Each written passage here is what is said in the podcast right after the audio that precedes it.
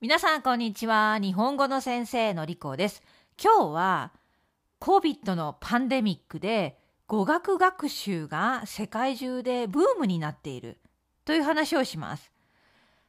2、3週間前の、まあ、Twitter のツイートでたくさんの人がツイートしていました。BBC の記事、皆さんも見たかな？えその記事ではロックダウンでえー、旅行に行けなくなった人たちが語学学習を始めている。今、語学学習がブームだというような内容でした。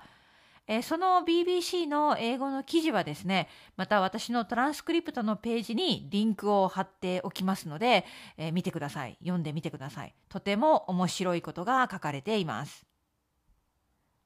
その記事では、まあ、ブリティッシュカウンシルによれば、どうして今語学学習を始める人が増えているのか、えこれに関して、まあ、旅行できなくなった人たちが旅行を中止した人たちが語学学習を始めたのではないかと考えているそうです。そして同じ記事の中では去年の2020年の3月ですね、まあ、イギリスで最初のロックダウンが起きた時にですね、この最初のロックダウンの間に言語学習アプリですね、例えばドゥオリンゴとかメモライズとかロゼッタストーンといったアプリの売り上げが爆発的に伸びたそうです。ドゥオリンゴだけで言うと、えー、300%。300%新規ユーザーが増えたんだそうです。これはロックダウン中に、まあ、新しい言語を勉強しようという人が増えたということに本当につながっていますね。面白いデータです。確かに去年私は、まあ、5月の時にパートタイムの日本語の先生からフルタイムの先生に戻ったんですね。え去年のその5月から12月まで常に新しい生徒さんがいました。そしてその生徒さんと話をした時にやっぱり今年日本に行く旅行、ね、旅行の予定があったけれどもキャンセルになってしまった。でも勉強は続けたい。とか、えー、今年は旅行できないけれどもきっと将来必ず日本に行くと思うからその準備を今からしておきたい。とか、えー、在宅勤務で、ね、時間がフレキシブル。もっと自分に余裕がある。だから何か新しい趣味を始めたいと思って日本語の勉強を始めた。とか、まあそういう人が本当に多かったんです。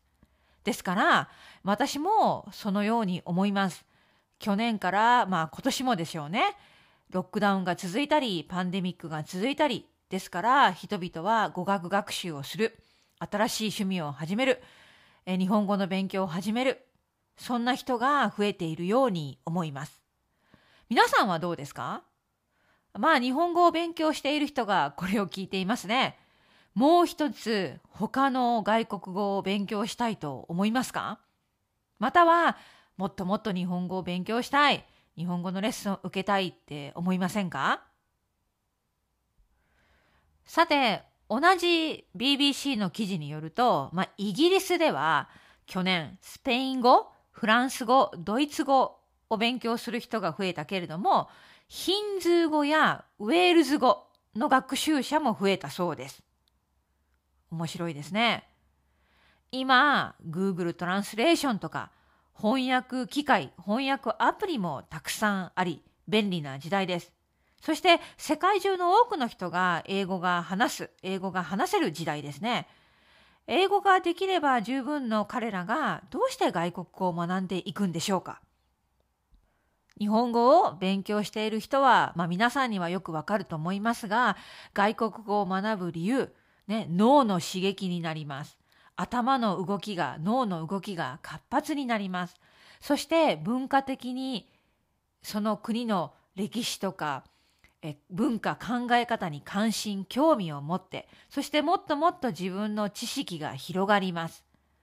またはその国の人に友達がいるかもしれない。家族のつながりがあるかもしれない。人と人の絆を、まあ、強めるものが言語ですね。だから私たちは外国語を勉強するんですよね。